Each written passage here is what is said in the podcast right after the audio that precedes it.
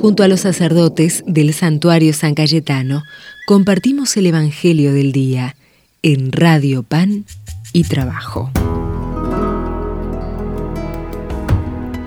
Hola queridas hermanas, queridos hermanos, bienvenidos peregrinos al santuario de nuestro amigo y patrono del pan, del trabajo y santo de la providencia San Cayetano, a este lugar que es casa de encuentro para nosotros, casa de Dios, aquí del santuario de San Cayetano, su casa en Liniers. Saludamos a toda la audiencia que nos escucha y medita cotidianamente la palabra junto a nosotros, a los sacerdotes aquí del santuario, a través de la FM 107.1, nuestra querida radio Pan y Trabajo. Soy el Padre Daniel, lo estoy acompañando desde ayer.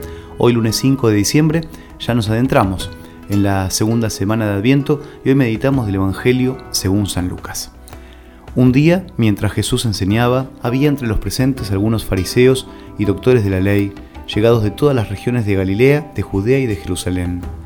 La fuerza del Señor le daba poder para sanar. Llegaron entonces unas personas trayendo a un paralítico sobre una camilla y buscaban el modo de entrar para ponerlo delante de Jesús.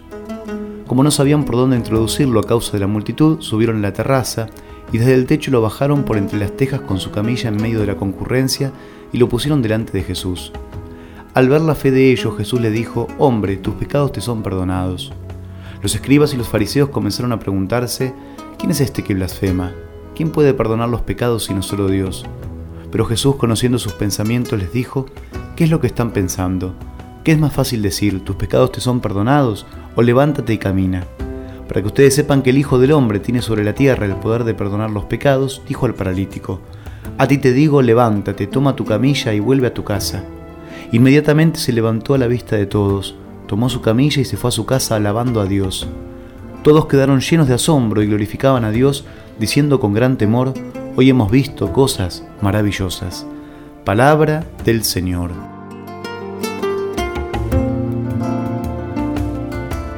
Jesús no quiere ocultar su divinidad. Él es verdadero hombre como nosotros, pero también es Dios, con la misma divinidad que nuestro Padre. Por eso puede perdonar los pecados. El poder de Jesús para curar era el mismo que le permitía perdonar al paralítico, así como puede perdonarnos a nosotros. La gente humilde, sencilla, más simple, era capaz de reconocer que en Jesús había un poder divino en aquella época. Por eso ante sus obras respondían alabando a Dios inmediatamente. En cambio los fariseos, los maestros de la ley, los escribas, no eran capaces de reconocerlo. Pensaban que Dios no podía actuar sin su control y supervisión. Estaban bloqueados. Algunos se dedicaban a recorrer los lugares públicos señalando los errores ajenos, controlando a los demás. Nosotros podemos ser como ellos, caer en esa terrible tentación, tan sutil, entretenidos en mirar los pecados, las fragilidades, las debilidades y miserias de los demás, que ya no reconocemos entonces el amor de Dios que perdona, no solamente a los demás, sino también olvidamos que a uno mismo lo perdona, que a uno mismo lo transforma con su gracia y su misericordia. Pidámosle al Señor esta gracia, especialmente diferenciarnos de este grupo de personas. Pero podemos caer en ese error nosotros permanentemente de manera muy sutil, como dije hace unos instantes. En este pasaje del Evangelio de Lucas aparecen estos grupos, fariseos, escribas, que eran laicos de buena posición, con mucha autoridad en la sociedad judía de su tiempo, con prestigio, reconocimiento, autoridad, gozaban del poder que tenían sobre el pueblo y les gustaba aparecer como santos y cumplidores de la ley, los cumplidores y observantes de la ley. No significa que todos hayan sido así en aquella época, no. El Evangelio se refiere a algunos de ellos, que más permanentemente se dedicaban a recorrer los lugares públicos, señalando los errores, indicando lo que no se debía hacer, humillando a los que cometían algún error, presentándose como los especialistas en la ley de Dios.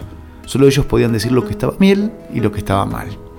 Pero Jesús, particularmente, era odioso para los fariseos porque comenzaba a tener autoridad moral y prestigio sobre el pueblo podía desplazarlos del centro de atención pública. Entonces buscaban descubrirle algún incumplimiento de la ley para humillarlo públicamente a él también.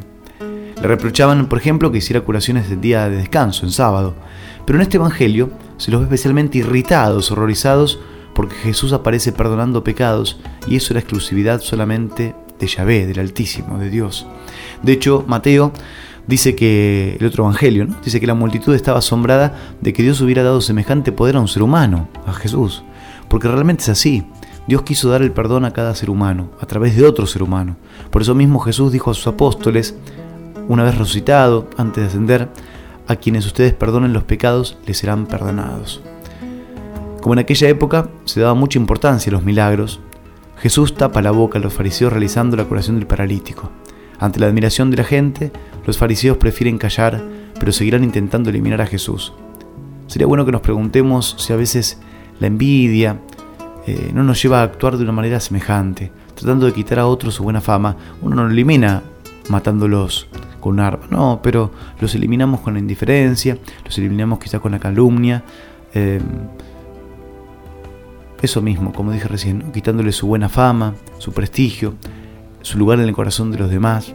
Hay maneras muy sutiles de eliminar a los demás.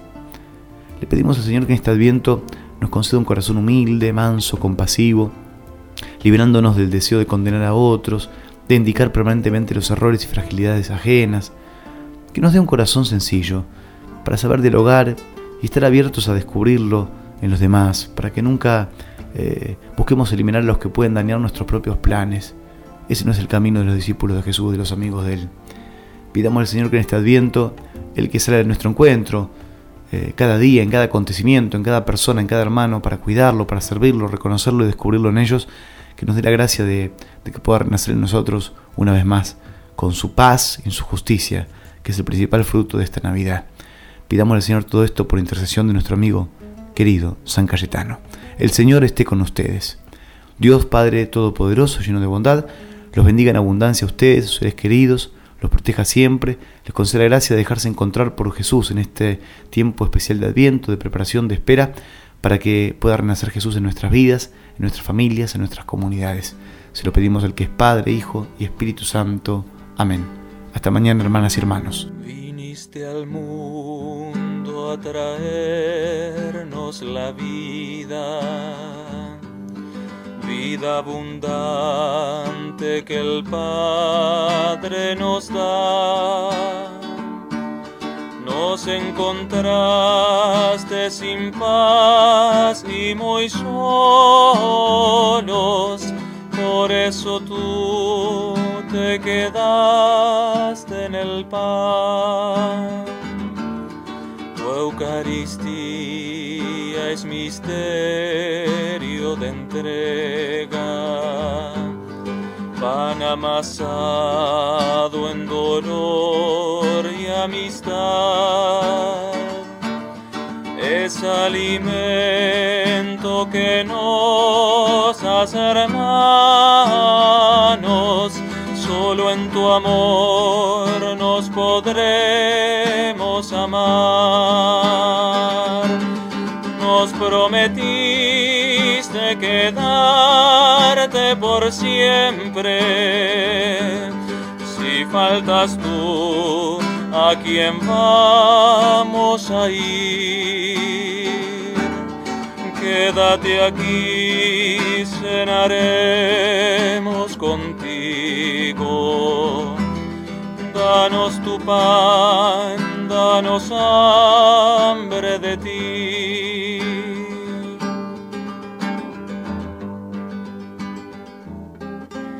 Ordenaste remar mar adentro y en tu palabra las redes echar. En los que sufren queremos servirte y a los que lloran llevarles